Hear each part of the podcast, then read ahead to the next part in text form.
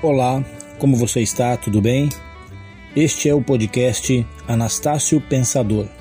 Nele, lemos a Bíblia de forma sequencial e tiramos lições para o nosso dia a dia.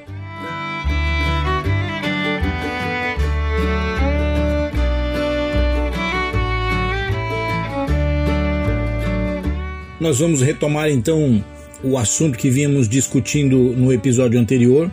O texto que está sendo base para essa reflexão é Gênesis capítulo 6, a partir do verso 1 até Gênesis 8, no verso 14.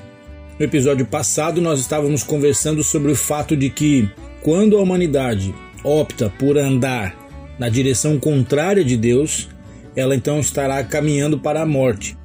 E quando isso acontece, como é o caso do que está acontecendo aqui em Gênesis capítulo 6, logo antes do dilúvio, a humanidade naquele ponto estava cada vez mais escolhendo andar na direção contrária de Deus. E isto pesou sobre o coração de Deus. E como um pai que quer o bem do seu filho, como um pai que gera o filho, se esforça por esse filho, indica caminhos para o filho, Deus estava vendo os seus filhos, a sua criação, caminhar cada vez mais para longe dele. Então hoje, eu e você, quando nós olhamos para o passado, para todos estes fatos e chegamos aqui em Gênesis 6, é muito mais simples entendermos para onde caminhamos toda vez que nos afastamos de Deus. Isso pesou no coração de Deus, ver o ser humano caminhar para a morte. Então Deus bota uma pedra nessa história. Ou melhor, bota água nessa história. E vem o dilúvio e termina com todo um período da história da humanidade. Sobram apenas Noé, sua esposa, seus filhos e as esposas dos seus filhos. E aqueles animais que foram trazidos para dentro da arca. E aí a pergunta que alguns possam fazer é: Poxa vida, Deus foi capaz de matar a todas aquelas outras pessoas? Não. Deus não matou aquelas pessoas. Aquelas pessoas já estavam mortas. Como a gente diz, só faltavam deitar. Porque o pecado mata. Porque a maldade mata. E este é o resultado da maldade, não há outro. Então, quando eu enveredo para o caminho da maldade, quando eu enveredo para o caminho da perversão, eu preciso saber que o que há lá na frente é a morte. Só isso. Então, quando nós olhamos as desgraças que estão por este mundo, muitos querem culpar a Deus, dizendo como que Deus pode permitir, como que Deus, sendo tão bom, deixa que estas coisas estejam por aí. Porque na verdade o ser humano é livre para escolher e fazer o que quiser fazer. Ele só não é livre das consequências das suas escolhas. E o coração de Deus continua se entristecendo, porque mesmo depois de Noé, mesmo depois do dilúvio, as sociedades que se estruturaram continuaram a afastar-se de Deus. Então nós estamos, podemos dizer assim, num outro período pós-Noé, aonde temos como humanidade de novo a chance de aprendermos a nos voltar para Deus. Há uma solução para o problema da humanidade, para os dilemas da humanidade, para os sofrimentos que estão à nossa volta. Esta solução ela é simples. Basta que cada ser humano volte-se para Deus. Só isso. Isto significa não o Senhor apenas no sentido de que nos dá chibatadas e nos castiga e joga raios na nossa cabeça mas o Senhor que nos ensina, que nos orienta, que usa uma condição da humanidade que nos faz entender isso, que é a de pai, a figura paterna. Ele é, ele quer ser nosso pai. E o pai é aquele que dá origem ao filho e que orienta o filho e que quer boas coisas para o filho. Ah, mas existem pais por aí que são exatamente o oposto disso. Claro, porque justamente a humanidade está corrompida. Só que somos inteligentes, somos capazes de avaliar, somos capazes de perceber que precisamos mudar rumos, que precisamos abandonar posturas, práticas, que há coisas melhores para fazermos, que há possibilidade de estabelecermos relacionamentos melhores, mais efetivos, mais justos. Podemos ser melhores cidadãos. E isso está diretamente relacionado ao quanto a vontade de Deus se manifesta na minha vida. Por isso o Senhor disse ali: Chega, eu não vou mais, através do meu espírito, ficar lutando contra o ser humano, tentando demovê-lo da ideia de caminhar para a maldade não dá mais. Eu já fiz a minha parte. E naquele momento, de uma forma didática, como eu já disse, o Senhor simplesmente permite que aquelas pessoas cheguem logo à morte. Então, que esta meditação ajude a mim e a você a enxergarmos que de fato nós precisamos nos voltar para Deus. Nisto está a qualidade de vida que muitas vezes a gente busca, busca, busca e nunca encontra. Às vezes buscamos a nossa qualidade de vida, a nossa felicidade, a nossa alegria plena nas realizações, nas coisas materiais, mas quando alcançamos estas coisas, percebemos que elas são, na essência, vazias.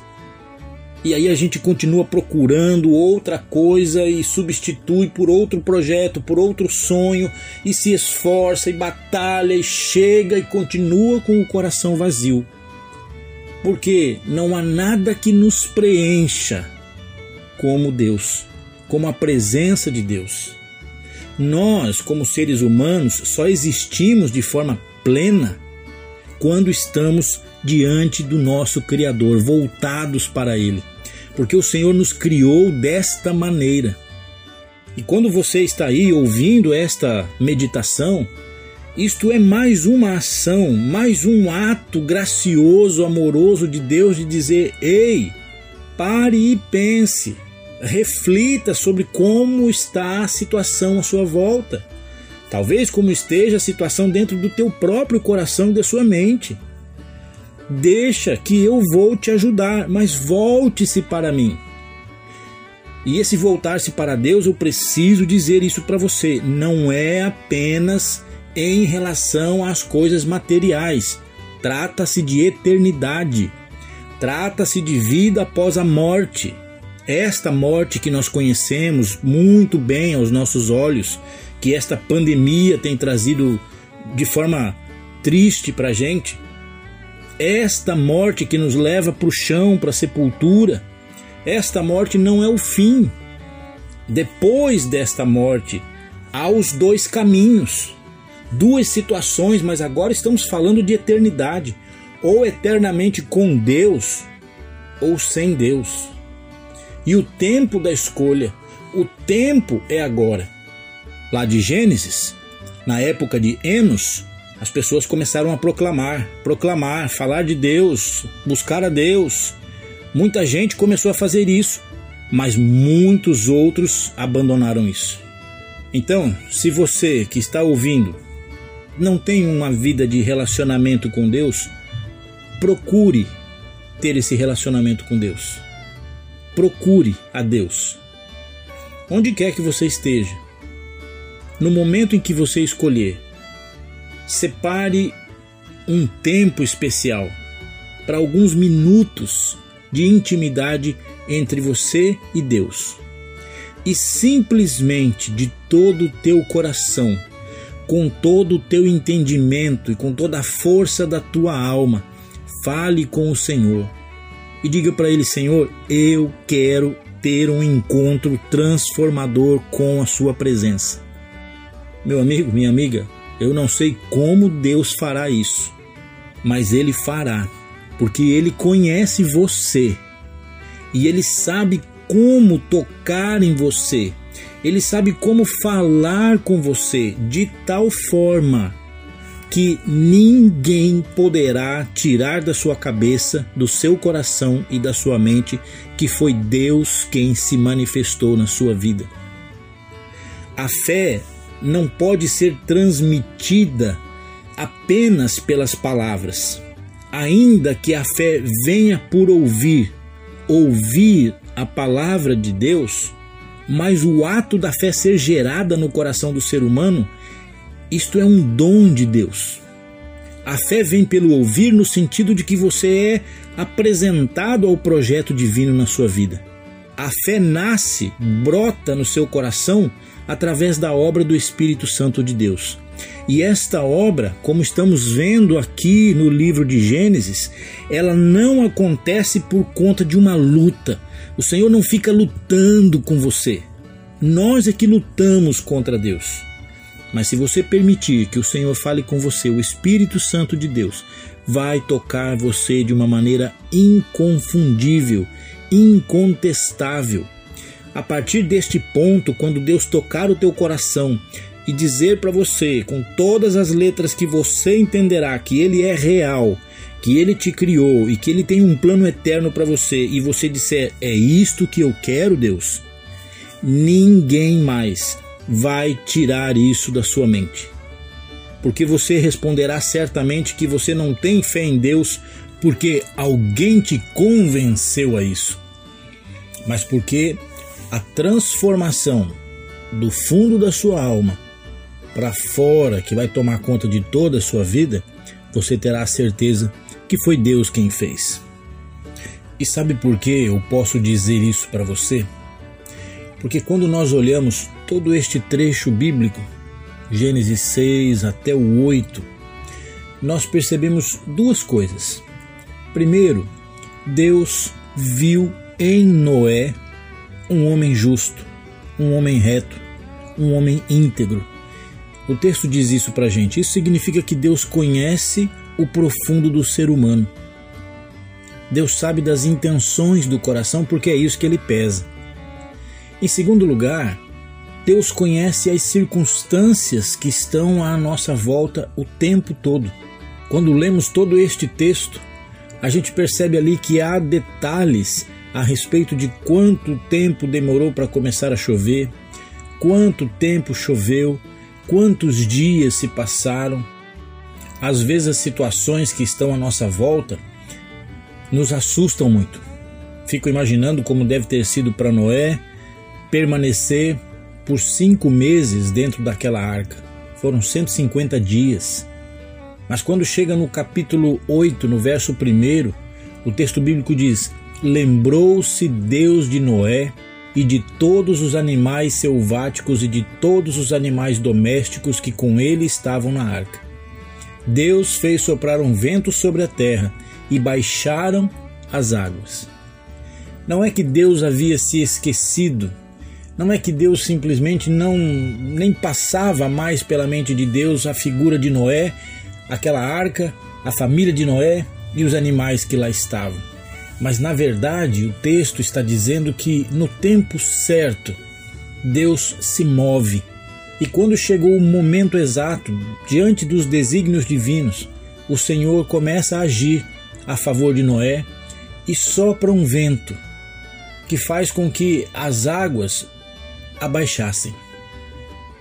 Para quem já parou à beira da praia e ficou olhando para o oceano e imaginando o poder, a força que está ali potencializada naquela grande massa de água, quando viu uma reportagem destes tsunamis que acontecem eventualmente, percebem o quão forte é o poder da natureza desta natureza criada.